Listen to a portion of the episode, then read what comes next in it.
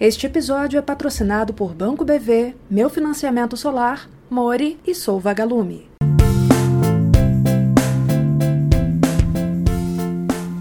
Olá pessoal, bom dia, tudo bem? Quinta-feira, 28 de abril de 2022, eu sou Rodrigo Polito e este é o Minuto Megawatt de hoje, com os principais assuntos e os destaques do dia no mercado de energia. Hoje, direto daqui do escritório da Megawatt em São Paulo, então estamos em São Paulo hoje. São Paulo, tempo bom, 23 graus, então está repetindo aqui mais ou menos o que eu falo quando eu estou no Rio de Janeiro, né? O tempo bom, muito bom isso, isso aqui. Bom, hoje nós vamos falar sobre o, o, destaque do dia, que é o, a reunião do PMO, Programa Mensal de Operação do ONS para o mês de maio, aí agora mesmo né, com essa entrada do, do, do período seco, né? Então a gente vai ter as primeiras informações do ONS com relação às estimativas, né, as condições de atendimento do, do Sistema Interligado Nacional para essa travessia do período seco. Mas para começar nosso bate-papo aqui, nós vamos falar sobre Petrobras, porque saíram muitas informações importantes com relação a uma das principais companhias do país. Ontem a empresa divulgou o relatório de o relatório operacional de produção e vendas, né, que antecede o resultado, o resultado da companhia. e é o primeiro relatório da Petrobras divulgado pela, pela empresa já na gestão do José Mauro Coelho, o novo presidente da Petrobras mas o relatório ele reflete o período do, do prime, o primeiro trimestre ali, quando ainda era a gestão anterior. Né? Tem uns pequenos destaques nesse relatório da, da companhia. Né? O fato é que o, o relatório da Petrobras confirmou a expectativa da, de um aumento de produção da, da empresa, de produção de óleo e gás no primeiro trimestre, com os dados que já haviam sido divulgados inicialmente pela, pela ANP. Né? O, a Petrobras, a produção de petróleo da companhia cresceu 3,5% em relação ao último trimestre do ano passado e 1,4% na comparação com os três primeiros meses desse ano, totalizando agora 2,2 milhões de barris diários. A produção de gás, na mesma comparação, também, né, no, com relação ao quarto trimestre do ano passado, cresceu 2,5%, e em relação ao primeiro trimestre do ano passado, cresceu 0,6%.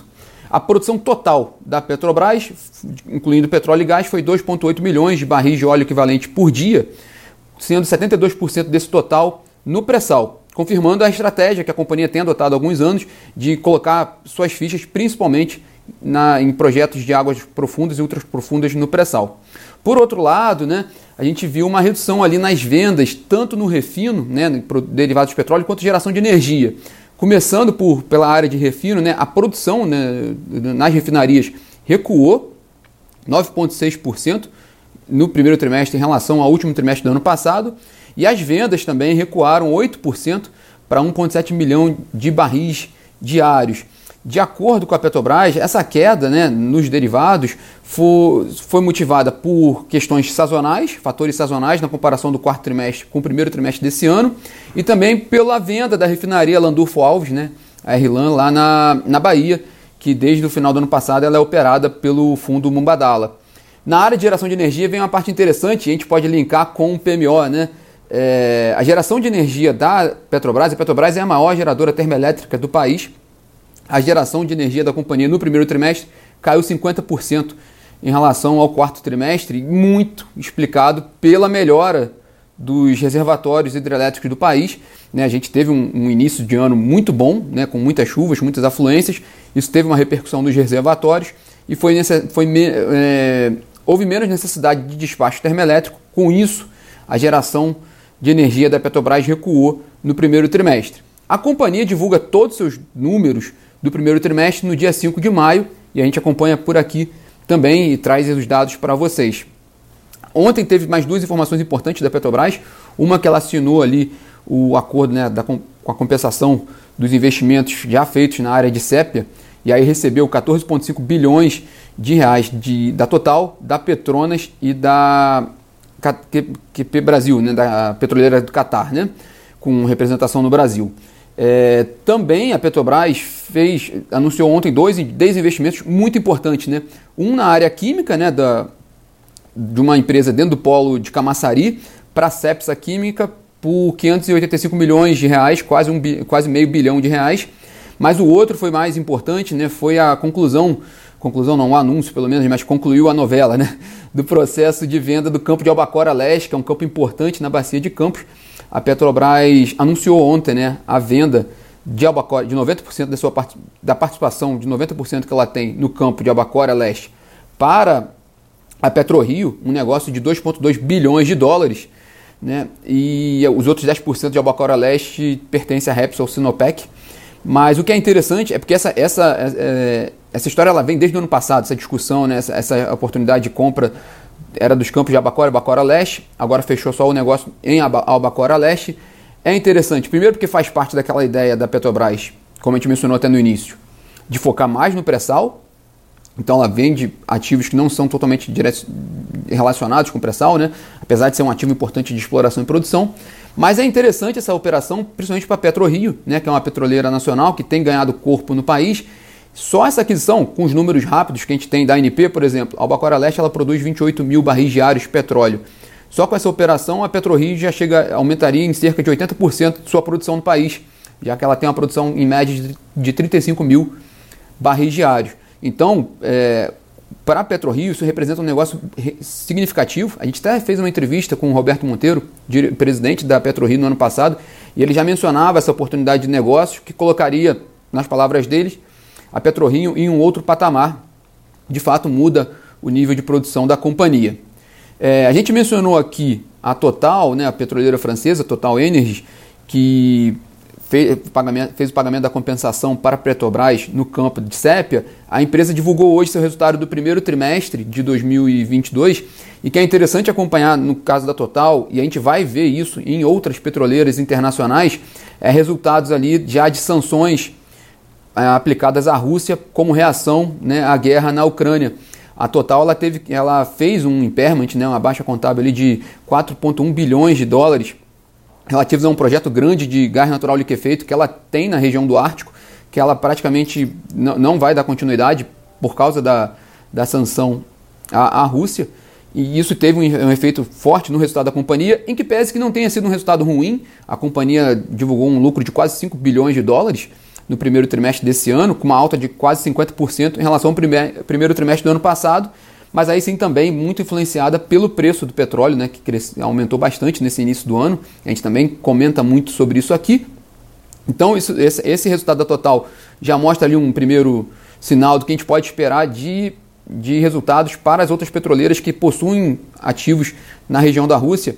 Um, um, um, dos exemplos é a Shell, que também já mencionou que vai ter efeitos ali no seu resultado. Ela, ela fez ajustes já nas suas previsões de resultado por causa dessas sanções, então a gente vai ver isso também. A própria Engie também falou sobre os ativos que ela possui na área de gás com contratos né, relacionados à Rússia. Então é um primeiro sinal do que vai vir pela frente aí.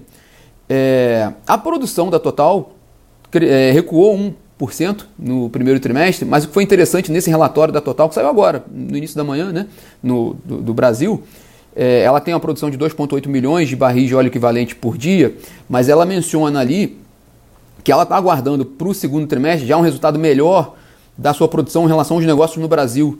Ela tem a, ela adquiriu o campo de Ara, né, numa, que é no pré-sal da Bacia de Santos, numa operação importante que ela fez com a Petrobras.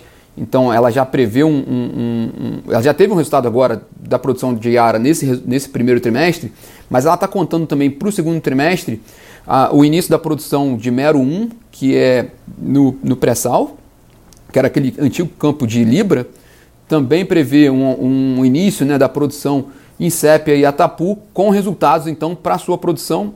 Então, no fim do dia, a, Total, uma companhia energética francesa de grande porte, está esperando um resultado melhor do Brasil daqui para frente. Né? O Brasil vai contribuir, contribuir mais para o resultado de uma grande companhia global. Isso traz atenção para o Brasil, né? então melhora as projeções para o Brasil. É uma notícia interessante para se acompanhar daqui para frente com relação à Total e o mercado de petróleo brasileiro. Para fechar, bate-papo de balanços, né? A gente está na temporada de balanços, então são muito balanços. A Vale, né, maior consumidora de energia do país, divulgou ontem seu resultado do, do primeiro trimestre com lucro de 23 bilhões de reais, com queda de 24,6% em relação ao igual período do ano passado.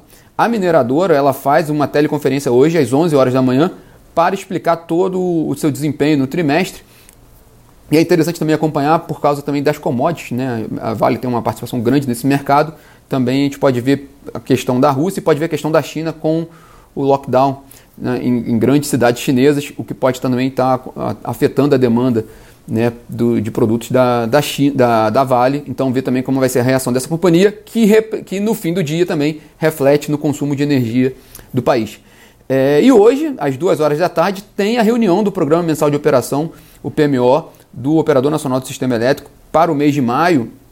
E a gente acompanha ela inteira aqui, vocês podem atualizar o, as informações do PMO com a gente. Né? É, o, vai ser interessante essa reunião do, do ONS, porque já é uma situação bem mais tranquila de operação do sistema. Né? O, o operador prevê fechar com os últimos dados atuais de abril, prevê fechar esse mês com 67,3% de nível de, de estoque nos reservatórios do subsistema Sudeste Centro-Oeste, que é o principal do país para acumulação de água para geração de energia, né? e é o melhor resultado dos últimos 10 anos para essa época do ano. Isso quer dizer que traz uma situação confortável para o abastecimento de energia e para preços de energia ao longo de 2022. Né? Pode ser uma, uma, um sinal bom aí, vamos ver como é que vai ser essa reunião do PMO de hoje também, é, com relação a maio, para trazer os primeiros sinais que a gente pode esperar para essa travessia do período seco que começa agora e com um bom sinal de condições de reservatórios e também com expectativas de bandeira verde ao longo do ano, né? Estamos precisando de um alívio aí na, nas tarifas de energia. Lembrando só que o ONS, ainda com dados de abril, ele, ele prevê uma carga para abril, uma carga média de 69 mil megawatts médios, quase ali estável com relação a abril do ano passado. Então a gente aguarda agora as primeiras projeções do operador para as condições de atendimento do sistema em maio e também esses dados de carga, também de, de nível de reservatórios para o, para o mês de maio e também de afluências. E vocês acompanham tudo com a gente aqui. Amanhã a gente está de volta, pessoal. Tenham todos uma ótima quinta-feira. Tchau, tchau.